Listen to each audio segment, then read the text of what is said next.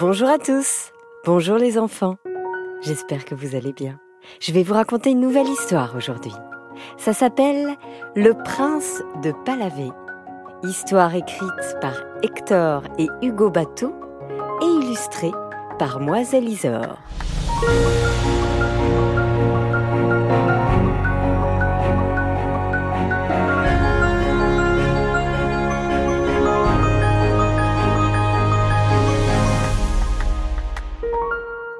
Une fois, dans une forêt enchantée peuplée d'arbres centenaires, un splendide château à l'image de son maître, très beau mais très sale. À l'extérieur, les pierres blanches étaient devenues grises, les poutres jonchées de mousse et le toit regorgeait de nids d'hirondelles. À l'intérieur, le sol était parsemé de feuilles d'automne, alors qu'on était au printemps. Les tables, les armoires et les guéridons étaient recouverts de poussière. Chaque recoin abritait des toiles d'araignée et leurs demoiselles à huit pattes. La plus grande chambre du château ne faisait pas exception à ce désordre. Les habits étaient jetés par terre, les jeux étaient en pagaille et le lit était toujours défait. C'était ici que dormait notre jeune héros, le prince de Palavé.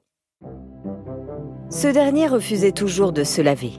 On n'avait même jamais su s'il avait déjà fait un jour sa toilette. Chaque matin, les domestiques venaient le réveiller en lui annonçant la bonne nouvelle, pleine d'espoir. Mon bon prince, nous vous avons préparé un délicieux bain moussant, bouillonnant aux huiles essentielles. Et chaque matin, ce dernier répondait avec fracas. Pas lavé, pas lavé, pas lavé au grand regret de tous, sauf de lui-même. Les domestiques repartaient alors tout penaud vider le bain princier dans la salle d'eau du château préparée en grande pompe. Encore raté Quel gâchis se disait-il tristement.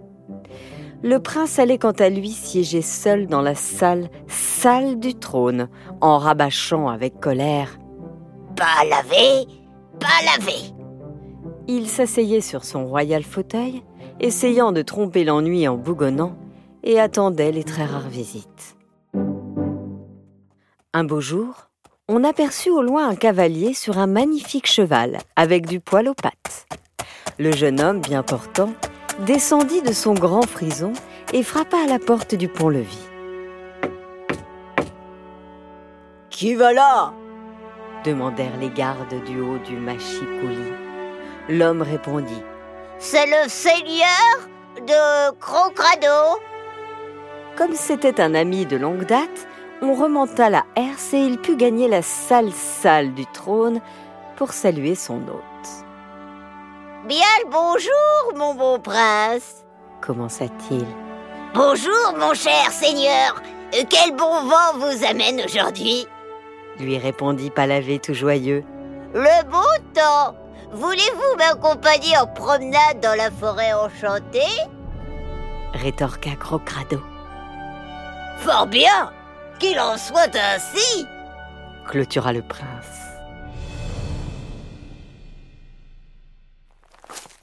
Les deux compagnons partirent se balader gaiement sous un soleil radieux. Comme il avait beaucoup plu la veille, les chemins étaient parsemés de grandes flaques de boue. Alors qu'il parlait de la récolte de blé en cours, le prince retint brusquement son ami par le bras. Attention, mon bon seigneur Vous avez failli marcher dans cette immense flaque Ce à quoi le seigneur répondit Eh bien, mon ami, c'est justement là que j'allais Il prit soudain son élan, puis se mit à courir pour glisser à plat ventre sur la flaque. Après une glissade de 15 mètres, le seigneur de Gros Crado se releva couvert de boue, de la tête aux pieds. Le prince, immobile et bouche bée, se dit Quel cochon ce Gros Crado L'étape suivante de la marche fut le verger, où les pommiers étaient à parfaite maturité. Le prince cueillit deux superbes pommes rainettes il entendit une à son ami. Tenez, régalez-vous. Ce à quoi le seigneur répondit Non merci. Je les préfère un peu plus mûrs. Puis, il se mit à quatre pattes pour manger de vieilles pommes pourries tombées sur l'herbe. Le prince n'en crut pas ses yeux. Mon Dieu, c'est vraiment répugnant.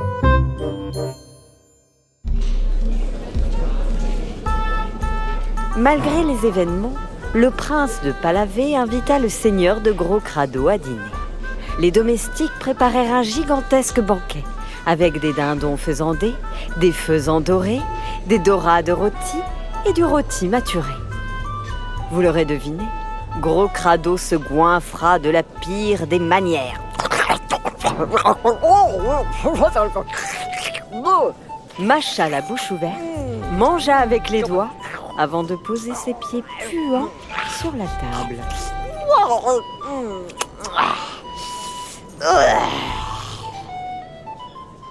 Le prince se leva hors de lui en hurlant sur Gros Crado. Ça suffit Vous êtes l'homme le plus dégoûtant que j'ai jamais vu Sortez de mon château et allez apprendre les bonnes manières Le seigneur, abasourdi, repartit tout honteux d'avoir indisposé son hôte. Le prince alla se coucher pensif.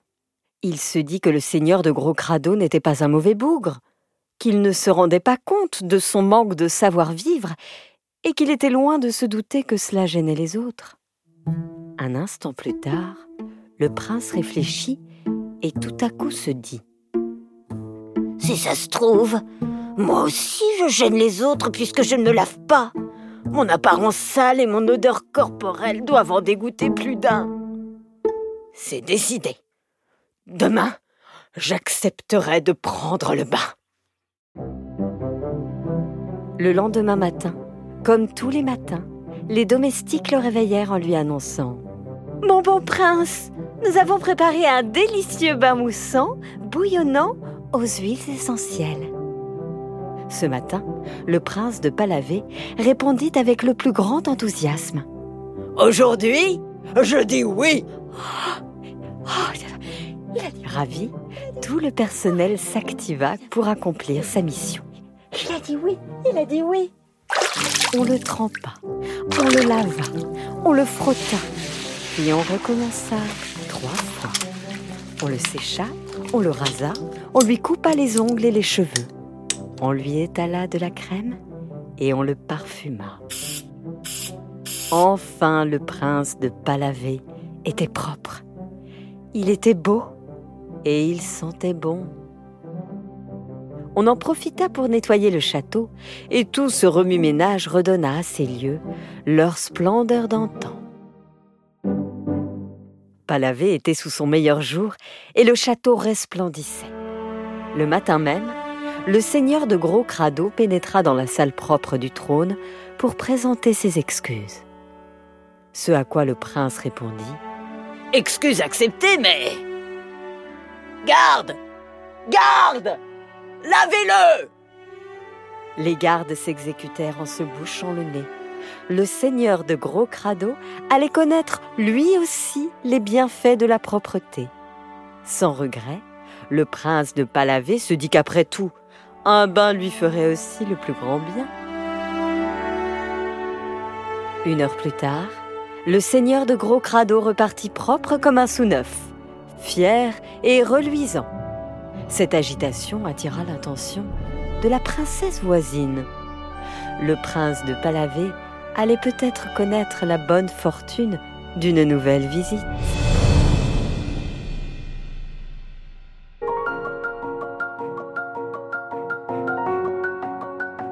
Voilà, c'était le prince de Palavé, histoire écrite par Hector et Hugo Batou et illustrée par Moiselle Isor.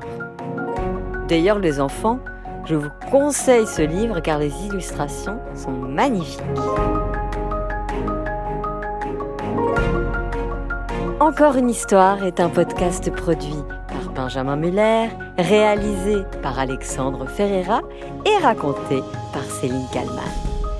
N'oubliez pas les enfants, venez nous mettre des étoiles sur Apple Podcast ou sur toutes les autres plateformes où vous nous écoutez. N'hésitez pas non plus à nous envoyer des messages, on vous répond quand on a le temps, c'est promis. Je vous embrasse fort les enfants et je vous dis à très bientôt. Ah, il y a quelqu'un d'autre qui veut vous dire un truc? Eh, salut les gars Ça va l'école à la maison? Oh, c'est reparti pour un confinement Ça me saoule Mais euh, bon, bah, souvent j'écoute quand même encore euh, une histoire parce que ça aide mes parents quand ils font du télétravail. Et je fais des temps calmes comme ça. Bon bah, à plus dans le bus Salut les gars la la la la